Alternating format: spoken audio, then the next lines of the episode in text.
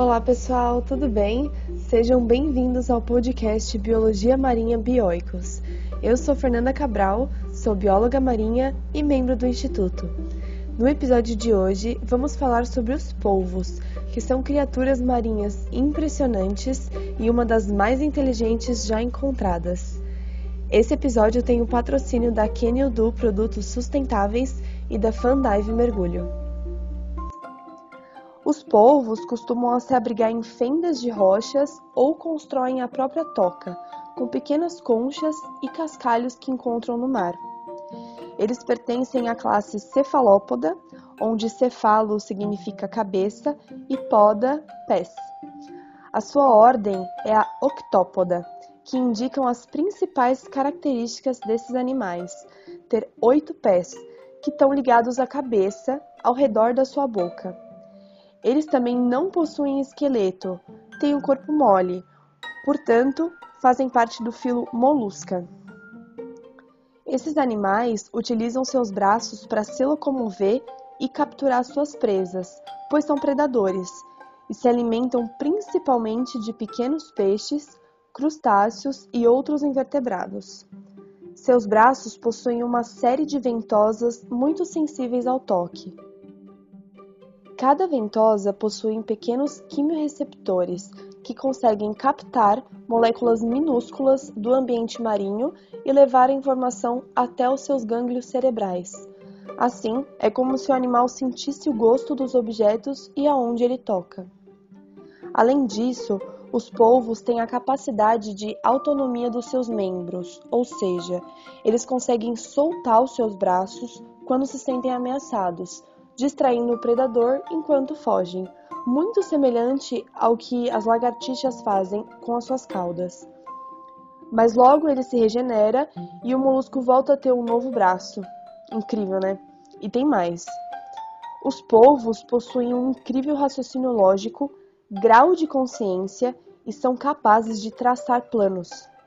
Alguns mergulhadores observaram um polvo carregando pequenas pedras até a sua toca e construindo uma espécie de barreira.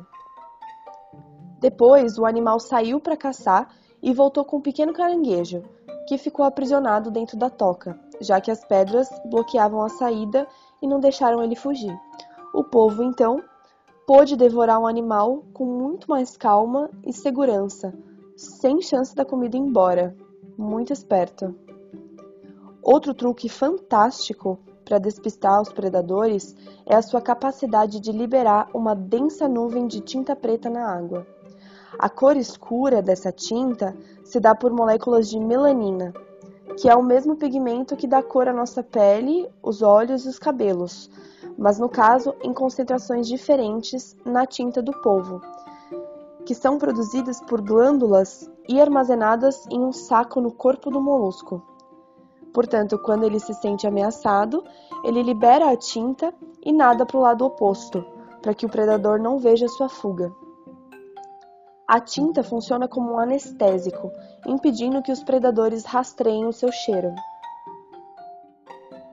Os polvos costumam ser solitários durante a vida e só procuram um parceiro em época de reprodução.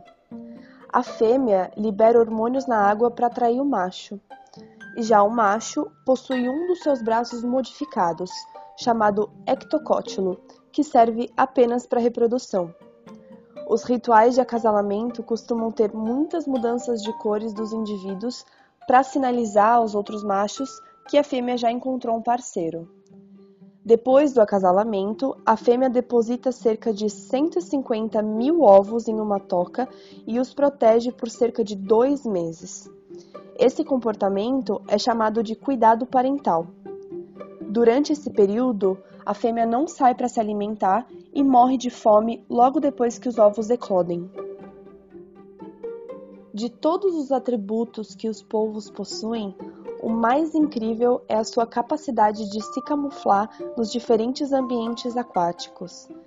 Esses animais utilizam a camuflagem para fugir de predadores, caçar suas presas comunicar-se entre si, como no caso de espantar outros povos ou atrair as fêmeas, e até mesmo indicar perigo, como é o caso do polvo de anéis azuis, que possuem círculos bem marcados de cor azulada em todo o seu corpo, que indicam o seu veneno. A pele dos polvos é coberta por células especiais com pigmentos de vários tipos, como os cromatóforos e os iridiócitos, que, quando trabalham em conjunto e de forma extremamente rápida, conseguem produzir uma camuflagem perfeitamente igual ao ambiente onde ele precisa se esconder. O curioso das células cromatóforas é que elas não mudam de cor, porque cada uma já possui uma cor específica. Na verdade, o que acontece é uma expansão dos cromatóforos da cor desejada, enquanto as outras células de outras cores acabam se contraindo, resultando na camuflagem ideal. Outro caso curioso é o polvo imitador da Indonésia. Esse molusco tem uma coloração mais característica, com o corpo todo listrado em preto e branco, e ele tem a habilidade de imitar o comportamento, como o nado e os movimentos de diversos outros animais, como por exemplo a cobra do mar, o peixe-leão e o peixe-linguado. Esse polvo ainda consegue nadar na coluna d'água, o que é uma coisa rara entre os octópoda. Esse talento o ajuda a amedrontar e confundir os possíveis predadores. Todas essas características fazem com que o polvo seja um animal único. Gostou desse episódio e quer saber mais? Esse podcast foi baseado em um artigo publicado na nossa revista Biologia Marinha de Divulgação Científica do Instituto Bioicos, de autoria de Laís Neves, Júlia Salmazo, Thaís Sempre Bom, Regiane Dalacqua e Douglas Peiró pode ser lido e baixado gratuitamente no nosso site bioicos.com.br barra revista Biologia Marinha. Lá no site você encontra os autores, a bibliografia, as referências e muitos outros artigos. E se você quiser ajudar a melhorar a revista, nós trabalhamos com uma campanha de financiamento coletivo na plataforma Catarse. O link estará na descrição do podcast. Muito obrigada pela sua atenção e até o próximo episódio.